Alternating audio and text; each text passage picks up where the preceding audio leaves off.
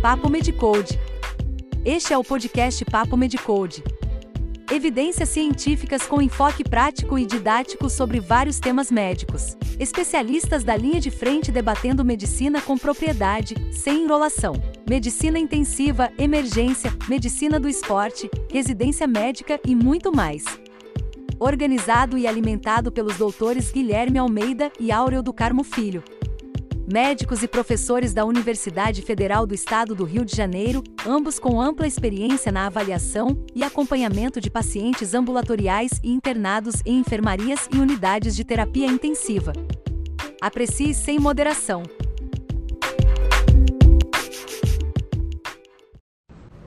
Muito boa noite a todos. Sejam bem-vindos a mais um Papo Medicode, nosso bate-papo semanal sobre medicina. Eu, Dr. Áureo do Carmo Filho e Dr. Guilherme Almeida. Toda terça-feira às 19h30 estamos aqui conversando sobre os mais variados temas médicos. Vou convidar aqui meu amigo Guilherme para a gente começar aí o Papo Medicode de hoje.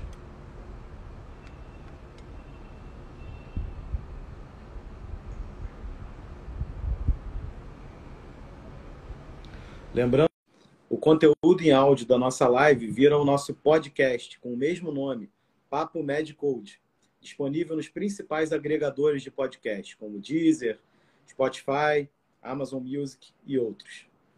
Vamos lá, Guilherme.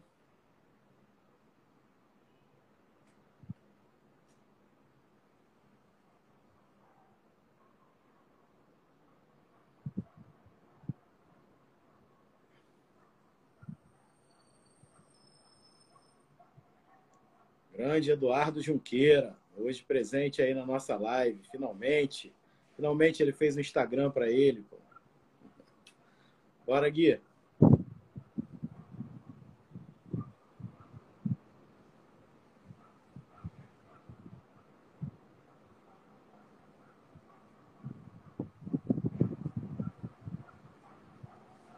Bom, nosso Guilherme não está conseguindo entrar.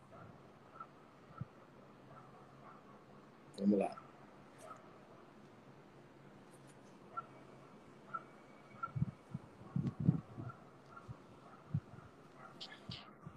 Fala, meu amigo. Grande, garoto. Super empolgado para nossa discussão de hoje. Já fez as honras? Com certeza. Já falei do podcast e já dei aí as boas-vindas para um tal de Eduardo Junqueira, que finalmente fez o Instagram. Ih, rapaz. Tem radiologista na área, então, hein? É, com certeza. Vou ter que tomar cuidado com algumas coisas que eu vou falar hoje, então.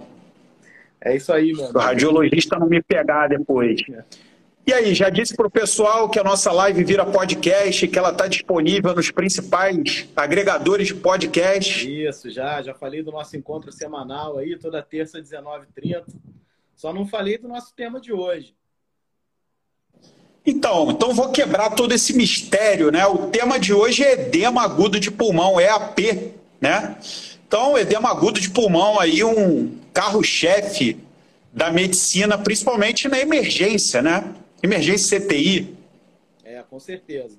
É um, é um tema assim muito muito comum, muito interessante, né? Porque são dois extremos de situações aí que nós vamos falar hoje, né? Que são os dois tipos aí de edema agudo de pulmão principais. Mas vamos lá.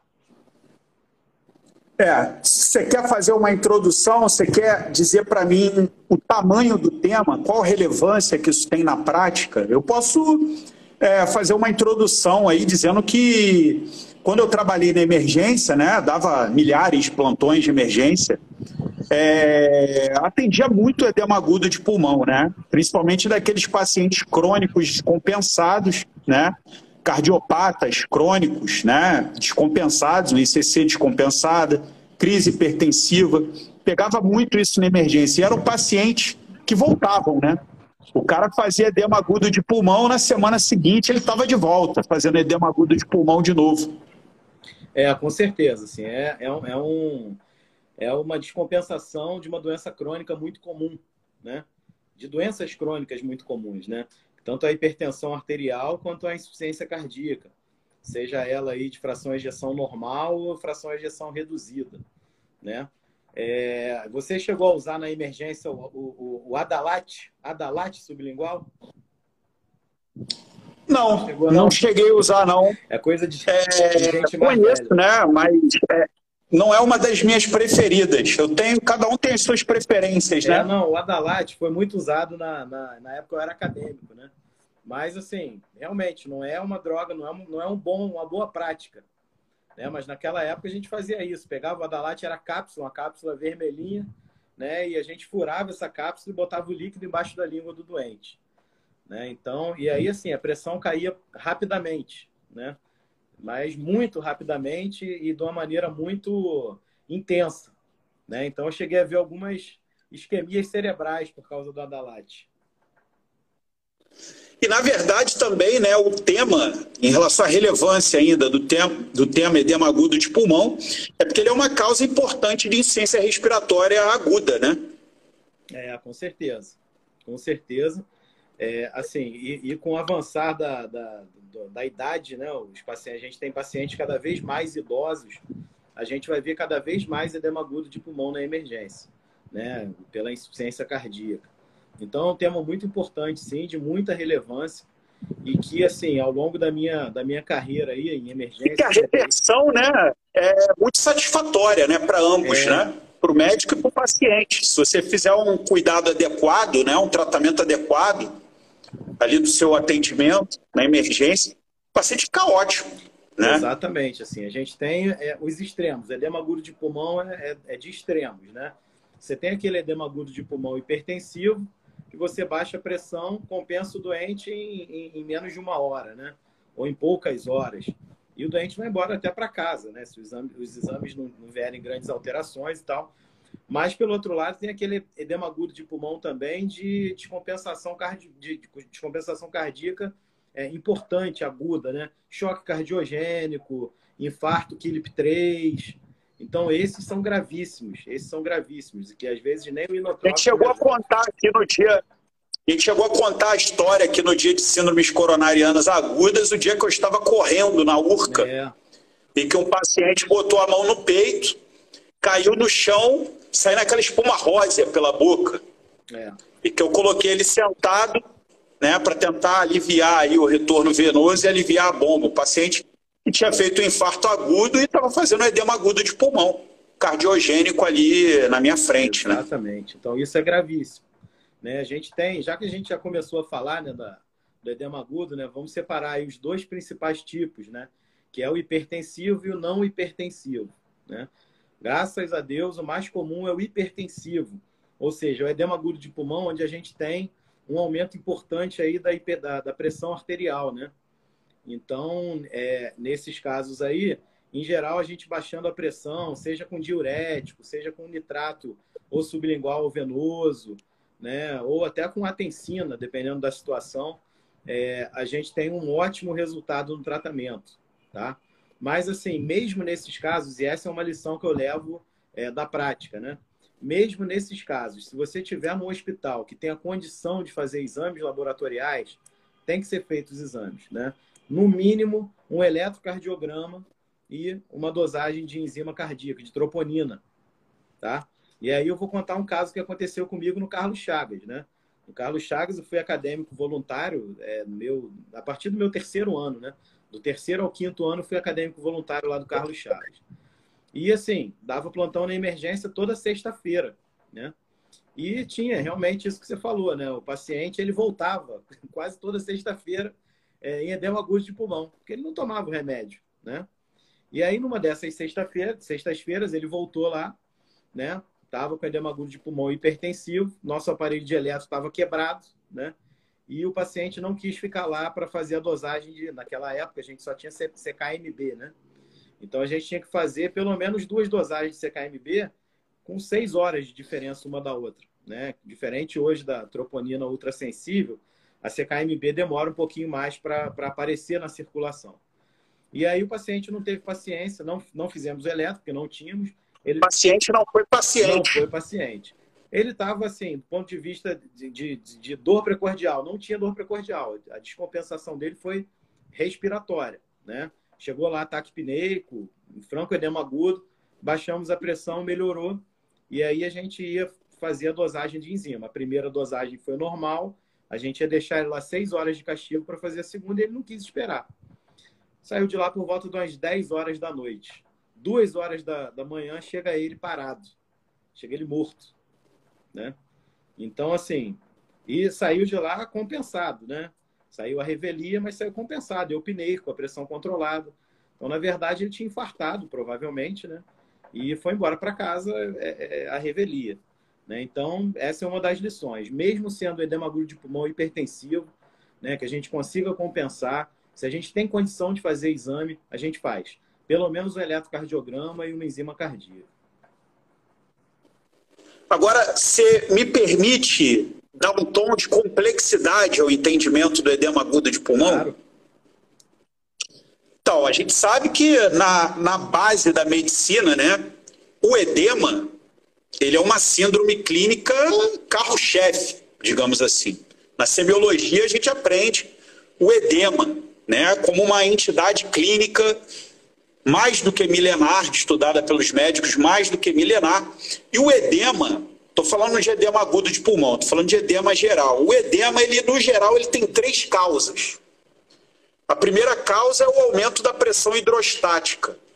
Quando você aumenta a pressão hidrostática e você tem um capilar, né, que é um, um, um vaso fenestrado, você tem transudação, você tem liberação de líquido para o terceiro espaço, né? que é justamente isso que a gente está discutindo.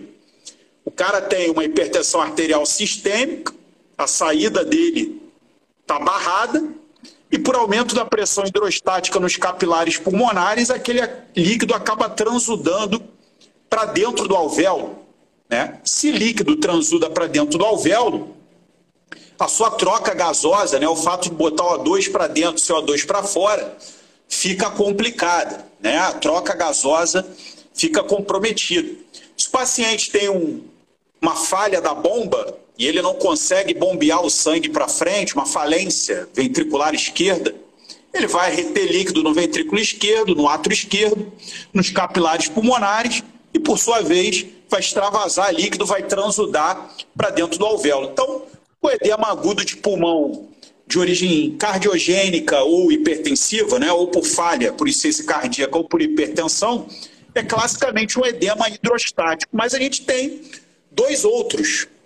Um, que é a redução da pressão oncótica. Né? Se você pega um indivíduo com hipoalbuminemia, ou porque ele tem síndrome nefrótica, está perdendo é, proteína pela urina. Ele faz edema agudo de pulmão também. Como ele faz edema em todos os locais. Como ele faz ascite, como ele faz é, derrame pleural, como ele faz derrame pericárdico, ele faz edema agudo de pulmão também. Se o indivíduo é um desnutrido grave, um coaxocó, uma desnutrição proteica tem hipoalbuminemia, ele pode fazer edema pulmonar também, certo? Ou se ele tem insuficiência hepática e não está produzindo albumina adequadamente, ele pode também fazer. E a última causa, digamos assim, é a redução da permeabilidade capilar. Quer dizer, estados inflamatórios difusos. Quando você tem uma SARA, o aumento, né? quando você tem o um aumento da permeabilidade. pulmão de choque, você tem uma sepse, quando você tem uma vasculite, você tem uma pneumonite tóxica por gases, uma pneumonite autoimune, um lúpus, uma doença infecciosa. Ou até, né? ou até que a gente viu. Ou até uma reação transfusional, né? Que também é relativamente comum. Que é reação transfusional pulmonar aguda. vai aumentar a permeabilidade capilar e você vai fazer edema agudo de pulmão exudativo. Exatamente. Rico em proteínas, porque é, a permeabilidade capilar vai permitir. Então, sempre que falar de edema, seja em qualquer é, local, pense nos três mecanismos biofísicos: o aumento da pressão hidrostática, a redução da pressão oncótica e o aumento da permeabilidade capilar. Evidente que no edema agudo pulmonar é disparado o aumento da pressão hidrostática a causa. É. Mas volta e meia na clínica médica, a gente acaba se deparando com as outras situações. Exatamente. Gostou da complexidade? É, não é bom. Descomplicando o que é complexo. Mas isso daí é o seguinte, isso é fisiopatologia. Se a gente não entende fisiopatologia, a gente não entende nada, né? não entende tratamento, não entende drogas novas que possam surgir, não entende nada disso. Isso aí eu dei a ponte, dei o um passe açucarado, digno de uma rascaeta, para você me falar basicamente desse edema agudo de pulmão é, hipertensivo e desse edema agudo de pulmão por falência da bomba, como é que você trata? E aí eu queria te perguntar as diferenças desses dois, né? Já que os dois são, são edemas hidrostáticos, como é que se diferencia basicamente aí o diagnóstico, né? É, como o paciente está chegando em dispneia, como que você suspeita de um edema agudo de pulmão, como que você avalia a procedência desse edema agudo de pulmão e refletindo isso no tratamento? Claro. Então, assim, antes de falar até desses dois casos, que são desses dois tipos, que são os mais comuns, eu vou falar do terceiro aí, né, que a gente acabou não falando, não valorizando muito, mas que é importante, né, que para mim o protótipo é a, a trale, né, que é a lesão pulmonar aguda é, relacionada à transfusão. Né? Quantas vezes aqui é, a gente não, não, já viu isso acontecer, né, de fazer transfusão no paciente e minutos depois da transfusão ou durante ainda a infusão lá da, do seu hemoderivado, o paciente faz a dispneia e a gente atribui isso a uma hipervolemia, né? Em geral, a gente pensa, não, é, o paciente é, não gostou muito do sangue, porque ele já está cheio, já está hipervolêmico, né? E na verdade, não. Na verdade, é, o paciente faz um edema agudo de pulmão, né? Ou no mínimo ali uma. uma... Faz pelo menos os estertores, né? Pode não, podem não ser os estertores é, bolhosos e tal, mas faz alguns estertores. Né? E a causa é aumento da permeabilidade capilar pulmonar, né? por causa de, de mecanismos é, imuno, imunológicos relacionados à transfusão. Né? E agora falando dos tipos mais comuns, assim, é, na prática, é, o edema agudo de pulmão é, ele vai se dividir nisso, hipertensivo e não hipertensivo. Né? Em geral, os dois são, são de origem cardiovascular ou cardiogênica. Né? É o hipertensivo, o hipertensivo, obviamente, ele vai cursar com pressão arterial mais elevada do que o basal do paciente. Né? Em geral, na emergência. E o paciente vai estar dispneico, né? É, Ataque dispneico. Exatamente. Sim, os dois, nos dois casos, né? o edema agudo de pulmão, o que, que você tem na clínica? Você vai ter ataque pneia, você vai ter, você pode ter ataque de espineia, né? Você vai ter ausculta pulmonar rica, né? Que pode vir desde estertores nas bases, principalmente base direita, broncoespasmo, até estertores difusos e bolhosos, né? E, enfim, aí e a, a, clínica, o paciente pode estar hipoxêmico, pode estar com a saturação de oxigênio lá capilar baixa, né? É, mas é aí que se vai separar o hipertensivo do não hipertensivo. Então, o hipertensivo vai estar com a pressão mais alta do que o normal, né? Na emergência, às vezes a gente vê níveis tensionais elevadíssimos lá, né? Acima de 200 por 100, 120 de, de, de pressão arterial. E o não hipertensivo, em geral, cursa com níveis até baixos de pressão arterial, né? 9 por 6, 8 por 5, né? Dependendo da situação aí. Então, o hipertensivo, na verdade, o que você tem que fazer é diminuir a pressão arterial do paciente. Você tem que diminuir o consumo miocárdico ali de oxigênio, né? E tentar aliviar ali a pressão é, capilar pulmonar, que na verdade é o que a gente acha que está alta, né? Então a gente pode usar, fazer o uso aí de nitratos, né, que pode ser ou, ou via sublingual ou via endovenosa, né? E aí mais, os medicamentos mais utilizados na prática, que tem lá no, no nosso Medcode lá, no infusões e drippings, que basta você lançar o peso do paciente que ele te dá a dose é, alvo, né, que você pode fazer, de quanto a quanto que você pode fazer. Né? Então, os nitratos venosos, a gente destaca aí o nitroprussiato de sódio, né, que é o mais é, eficaz em baixar a pressão, e a nitroglicerina, que além de abaixar a pressão, é um pouco menos potente para baixar a pressão, mas ela é um vasodilatador coronariano mais potente. Então, se você suspeita de alguma isquemia coronariana, preferencialmente usa de nitroglicerina, que também existe sob a forma de spray sublingual. Aqui no Brasil não é muito utilizado, mas a gente tem disponível aqui nas farmácias. Né? Eu, a primeira vez que eu desfilei pela, pelo Salgueiro, né? Desfilei como apoio médico da ala das baianas, né? E aí eu levei lá meu sprayzinho de nitroglicerina. Usei duas vezes durante o desfile lá nas baianas, né? É... Enfim, e o nitroprussiato, a gente tem também é...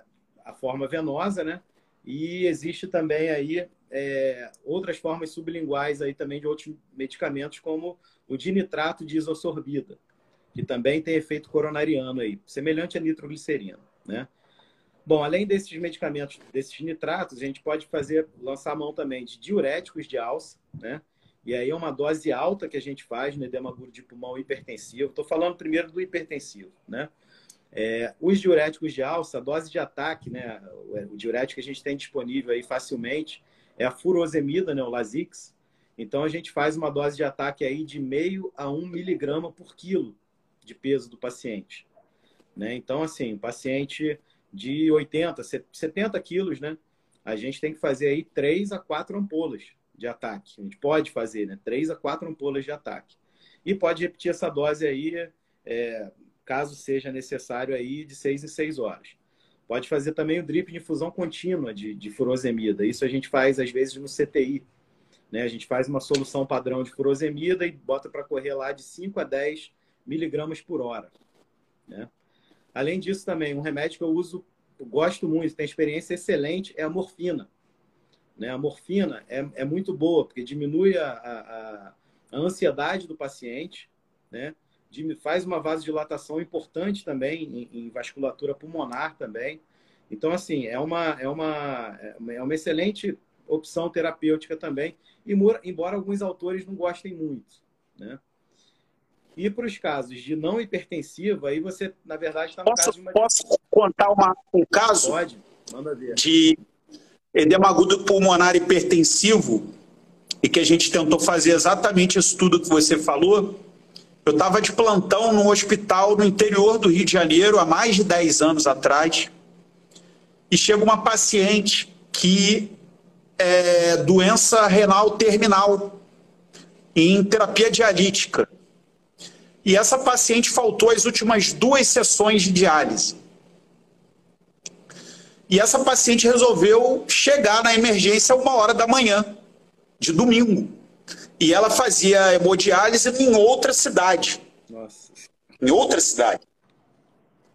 E o que, acontece? Essa paciente anúrica, uma hora da manhã de domingo, com quase 300 de sistólica, taque de espineica, e edema agudo de pulmão. Tudo bem, você pode até tentar fazer um diurético, né? Quando é uma insuficiência renal oligúrica, quando é uma insuficiência renal oligúrica, você pode fazer 100, 200 miligramas de furosemida, uma quantidade cavalar. Mas essa paciente era doença renal terminal, em terapia dialítica. E nós não tínhamos nada para fazer hemodiálise nessa paciente no hospital. Ela teria que esperar até 8 horas da manhã do dia seguinte para poder ser encaminhada para outra cidade de ambulância, com equipe médica, evidente, para fazer a diálise lá. Estava no interior. Você pode até tentar usar nitratos, né? Com a precaução de não fazer, com a precaução de não fazer uma síndrome de intoxicação, é. né? Pelo, pelos nitratos. Você pode até tentar fazer uma morfina, e pode tentar fazer uma ventilação não invasiva, que depois você vai acabar falando, certo? É, só que não adianta, é isso que você está falando. E qual foi a solução? Sangria? Sangria, meu amigo, não tem outra a coisa. A gente tirou volume da paciente na marra. É. Tiramos volume de sangue, certo? tiramos sangue da paciente, fizemos sangria. Anemia, gente, aguda, é uma coisa que você controla. Se o paciente já estava bem hidratado, e você tirou o sangue dele, você tirou uma quantidade proporcional, você não gerou anemia dilucional, só se você devolver volume. Então a paciente se sustentou com níveis pressóricos não normais, mas mais baixos com essa sangria, e conseguiu resistir até chegar o dia seguinte. É, mas é isso aí, medida heróica. Então, isso aí foi uma situação que não está escrita, né? nem deveria ser feita, certo? Não deveria ser feita, mas com entendimento da situação, você consegue bolar soluções ali. Esse, essa é a medicina brasileira é, raiz. é isso aí, ué. A gente tem que se adaptar. A gente tem que saber o que está fazendo. Então, você sabe a, a, a fisiopatologia da coisa, não tem muito recurso, você tem que se adaptar né? E fazer isso aí. Então é, é o que eu faria também se eu tivesse lá no Carlos então, Chaga da vida. Lembrei, lembrei desse edema agudo hipertensivo. É, mas é isso mesmo. Agora você pode falar do edema agudo não hipertensivo. Não hipertensivo. O meu amigo Fábio aí está perguntando 500 ml aproximadamente. Foi um pouco mais que isso. É, às vezes tem que tirar Eu não lembro quantos ml, mas eu lembro que encheu mais do que um, é, né? geralmente. Depois, amigo, lá na diálise, se tiver que transfundir ah, de volta, transfunde. É.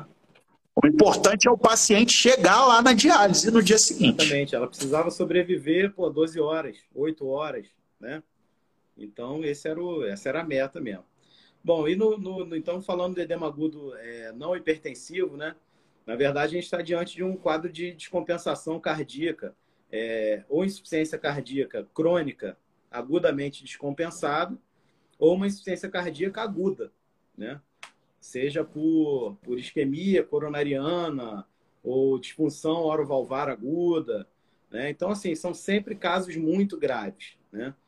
Então, o tratamento envolve, obrigatoriamente, é, primeiro, uma, as, as, medidas do ABCD da vida, né? Em geral, esse paciente aí está, assim, muito comprometido, né? pode estar até é, é, já lá desfalecendo, vamos dizer assim, com alteração já do nível de consciência, né, e com sinais evidentes aí de baixo débito.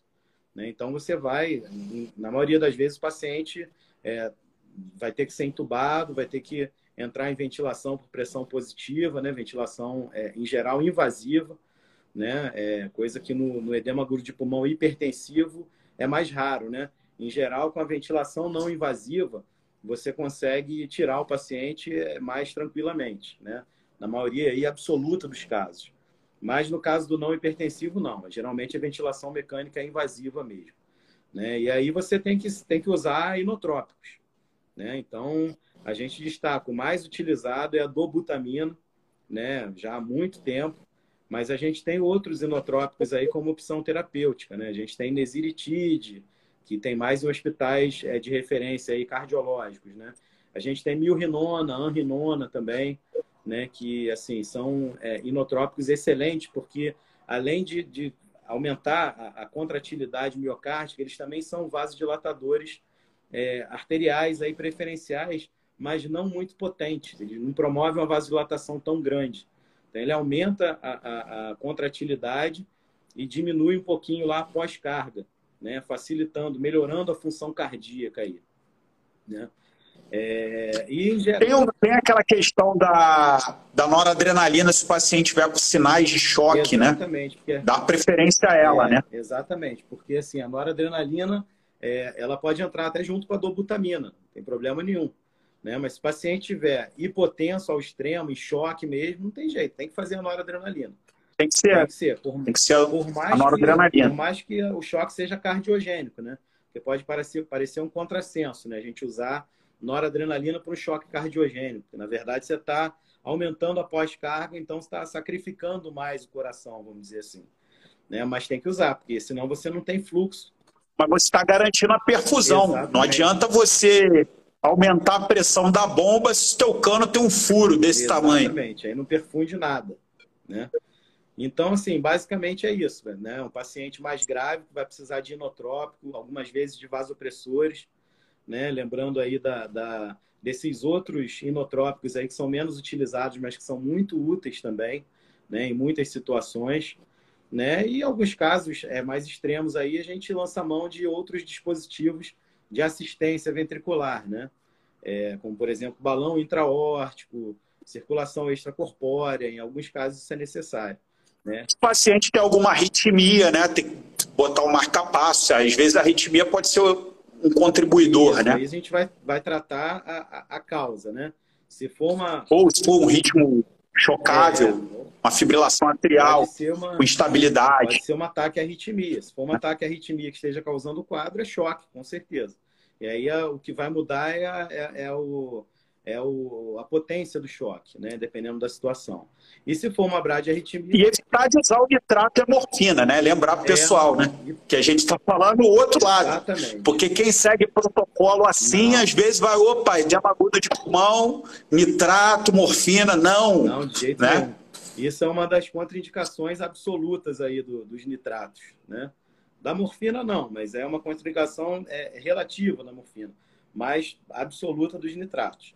Lembrar também que mesmo no edema agudo de pulmão hipertensivo, né, uma das poucas contra, contraindicações aí dos nitratos é o uso aí de inibidores da fosfodiesterase, né? Então, o paciente aí que fez uso aí de, de Viagra, né, ou de algum medicamento semelhante nas últimas 24 horas, né, do Viagra, né, e do Levitra, por exemplo, nas últimas 48 horas. Então, ele tem contraindicação de usar nitrato, tanto venoso quanto sublingual. Perfeito. É, você vê, vê, além do eletrocardiograma e das enzimas cardíacas, algum outro exame essencial? É, assim, aí essencial. Aí vai depender, aí vai depender da situação, do caso, né? Então, se você tem uma suspeita é, de, de, por exemplo, né, naqueles casos mais graves que você tem, se você tem uma suspeita de TEP, de dissecção aórtica. Então, nesses casos, o exame de imagem é essencial, isso aí não tem dúvida. Ciência renal também, né? Eu acabei citando um caso, é. né?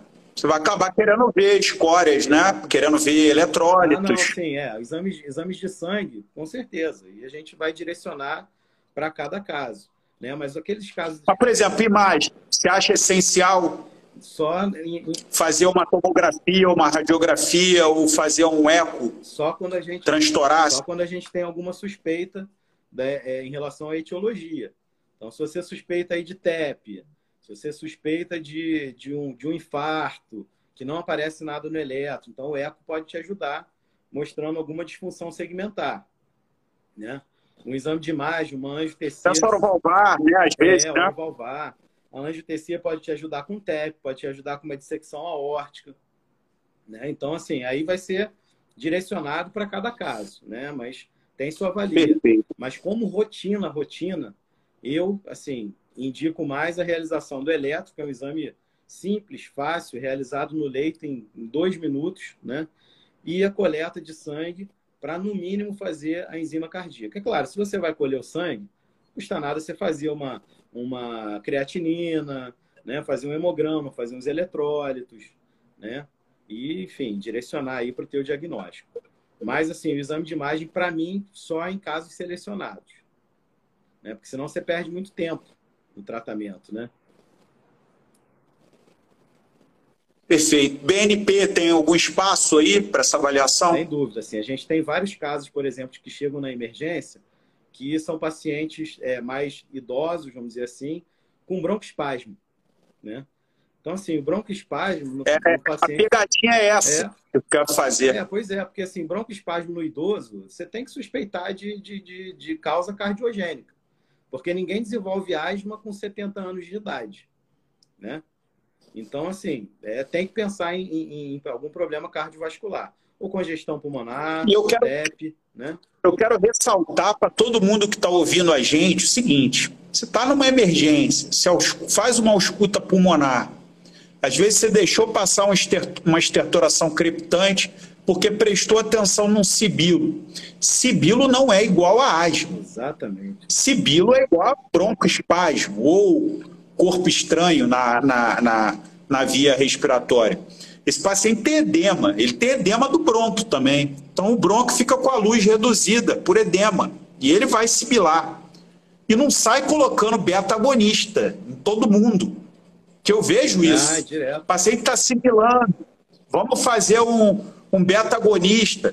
Pô, cara, mas isso é um edema agudo de pulmão.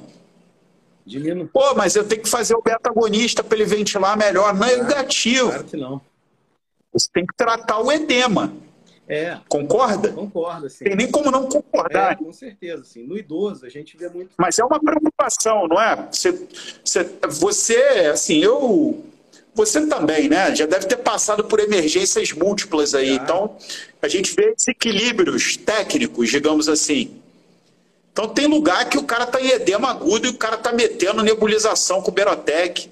Aí aumenta pra caramba a frequência cardíaca lá do, do, do paciente e piora o tratamento do, do, edema agudo, né? Então, assim, no idoso é isso. Realmente a gente tem que pensar primeiro em causa cardiogênica para esse broncoespasmo, né? É, cardiovascular, na verdade. Pode ser TEP, pode ser uma, uma disfunção miocárdica, né? E, assim, no, no, nos quadros mais crônicos, né? Pode ser é, é, refluxo gastroesofagiano, isso é muito comum também, né? De acontecer no idoso um quadro de broncoespasmo por causa de refluxo. Né? Mas, assim, no nosso tema aqui, edema agudo de pulmão, pensar nisso. Né? Pensar que broncoespasmo pode ser um, um, um sinal lá, um, um, sinal clínico do edema agudo de pulmão. Né? E que a gente vai tratar como trataria sem o broncoespasmo. Né? Não vamos fazer beta-agonista, não vamos fazer é, nada disso. A gente vai tratar o edema agudo de pulmão. Né? E com o tratamento responde muito bem vai melhorar a dinâmica né, dos fluidos, né? vai reduzir essa pressão hidrostática. Isso, e vai acabar com é, o precisa ser feito. ali na, nos brônquios, né? E lembrar que nas outras causas, né, quando o cara tem hipoalbuminemia, também não adianta você ficar dando diurético, entupindo o cara de diurético.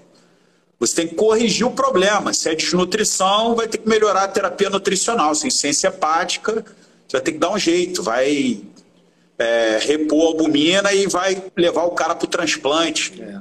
Ou seja, se é um, um, uma síndrome nefrótica, é, dependendo da etiologia, o cara vai fazer terapia imunossupressora para tentar tirar isso daí. E se é aumento da permeabilidade capilar, você vai ter que tratar a causa, meu amigo. Se for reação imunomediada, às vezes vai ter que fazer imunossupressão. Se for uma doença autoimune, vai ter que fazer imunossupressão. Né? É, em alguns casos até extremos, até plasmaférese, né? Então, é, são os extremos. O amigo está perguntando aqui se o paciente Começa a começar a escarrar sangue, né? Depende da quantidade. Eu tenho uma outra história também. Essa foi o óbito pior, foi o pior óbito da minha vida. Então não tem como esquecer dessa história. Estava de plantão no andar e me chamaram para ver uma paciente que estava internada na clínica médica. Uma paciente de 14 anos, uma menina. E aí eu fui lá avaliar a menina, a menina estava em franca insuficiência respiratória, franca insuficiência respiratória. E aí eu falei, ó, de cara eu vou ter que entubar essa menina. Mas aí eu vou, vou examinar, vamos ver. Do que, que se trata? A menina jovem que deu entrada por já um quadro respiratório agudo, mas não emergencial. Examinei estertoração bolhosa toda. E, e na base, eu nem ouvia nada. Era inaudível, tudo. Eu não tinha ausculta pulmonar, só aqui na, na parte superior, estertorando a rodo. Menina jovem, vi lá rapidamente o hemograma, com uma anemia, né? É, o aumento de LDH lá no exame, plaquetopenia. Falei, isso é lúpus, gente. Internaram uma paciente, abrindo um quadro de lúpus, eritematoso sistêmico, como se fosse um, um, uma congestão pulmonar a esclarecer. E sei lá onde foi o médico que admitiu. E aí o cara que está de plantão do andar tem que né? é, fazer, sei lá, praticamente a abordagem inicial da paciente, que evolui para uma emergência. Quando eu entubo, cara, sai é. mais de um litro e meio de sangue. Isso é uma capilarite. Optise maciça. Capilarite pulmonar burral, provavelmente, né? Então, não teve solução para essa menina. Ela morreu, né? E foi duro ter que dar a notícia para a mãe dela que ela chegou com a mãe e no mesmo dia evoluiu para óbito, né? Então é complicado. Então se for um pouco de sangue não tem problema. A questão é se, se o sangramento tem repercussão hemodinâmica e qual a causa, né? Qual a causa do edema agudo? Em geral, o que a gente vê nesses casos é aquele sangue, é, não é aquele sangue vivo, né? Saindo no escarro. É um escarro espuma rosa, né? né? Espuma rosa. É uma, é uma espuma rosa, né? Que é o sangue misturado com secreção e tal, e diluído. Né? Isso é o, é o que a gente vê normalmente. Isso aí tratando. O capilar arrebenta, né? Por, pela, pelo aumento da pressão hidrostática, alguns capilares acabam se rompendo é, ali. É isso aí. E aí tem sangramentos diminutos. Diferente. Mas o caso que eu citei é. foi uma pneumonite, né? É, Grave. Exatamente. Exatamente. Isso aí é, é, é, gravíssimo. Não tem, não tem muito o que fazer. Né? Às vezes você mesmo chegando, pulsando esses pacientes, mas às vezes não dá nem tempo. Não, é. Nessa situação já era. Nessa situação tem como. Pode ter broncoscopista, etc., que não, não vai, vai resolver, porque é, é disseminado. É disseminado. Né? Eu já via hemorragias pulmonares também graves, assim, por causa de tuberculose, né? É o aneurisma de Rasmussen, né? Que, que a gente já leu tanto no livro. Leptospirose né? eu vi uma vez. Oh, mas é horroroso. Aquela síndrome de síndrome de Will, Weil. É, e assim, né? e, assim e, e o sangue. Leptospirose. O sangramento pulmonar maciço, você não tem como estancar, né? Porque é, o pulmão é poroso, é, é uma esponja. Né? Então, por broncoscopia, às vezes você acessa, mas não, não consegue parar o sangramento. Né? Muitas vezes você não consegue nem identificar. Confesso para vocês que no Covid eu não vi isso. É, eu também não. A gente via mais, era, era o contrário, né? era, era o infarto pulmonar. Né? Hemorragia não via muito, não. Via mais Mas... a isquemia mesmo. Pancapilarites, né? Pancapilarites por Covid, eu não vi. É, né? Também não. Eu não vi.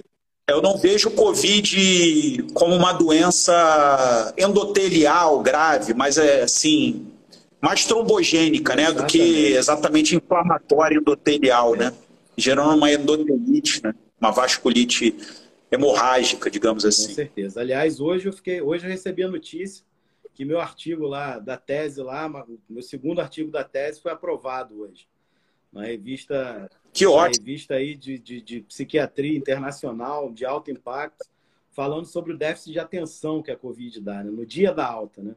Então é uma catástrofe. Depois que eu tiver o link, eu vou postar lá. Mas é catastrófico. Assustador. Ótimo. A gente pode até marcar uma discussão para você contar um pouquinho mais dessa experiência. Com certeza. Mas sobre edema agudo de pulmão, tá satisfeito? Satisfeito, meu amigo. Falamos tudo aí que a gente. É, falamos de fisiopatologia, falamos das causas, falamos do tratamento, demos o nosso enfoque prático, né? Falamos de drogas aí que quase é, não tem disponível nos hospitais, mas que em alguns centros tem, são importantes a gente saber usar e que tem lá no nosso MedCode, né? Todas essas drogas que a gente falou tem lá, né? Basta botar o peso do paciente que o, o aplicativo vai te dar o cálculo direitinho. Então, estou satisfeito sim. Acho que foi bem proveitoso, como sempre é, né? Nosso papo MedCode. Então é isso, pessoal. Vocês aí que acompanham a gente, muito obrigado. Quem quiser, pode ouvir os outros papos Medcode sobre os outros temas, né? Tá lá guardado no Papo Medcode nas principais plataformas aí de podcast. Deixa as últimas palavras para o Áureo. Um abraço. Um abraço, agradecer a presença do Guilherme, a presença de todos vocês aqui. Lembrando que o conteúdo da nossa live, Papo Medcode, que é feita toda terça-feira às 19h30, vira podcast, com o mesmo nome, Papo Medcode, está disponível nas principais plataformas agregadoras de podcast. Chegamos aí a mais de 1.100 audições essa semana, né? Isso dá muito orgulho para a gente, muito gás para a gente continuar essas discussões aí que são muito proveitosas. Tá? Boa noite a todos aí, boa noite, meu amigo Guilherme, e até semana que vem.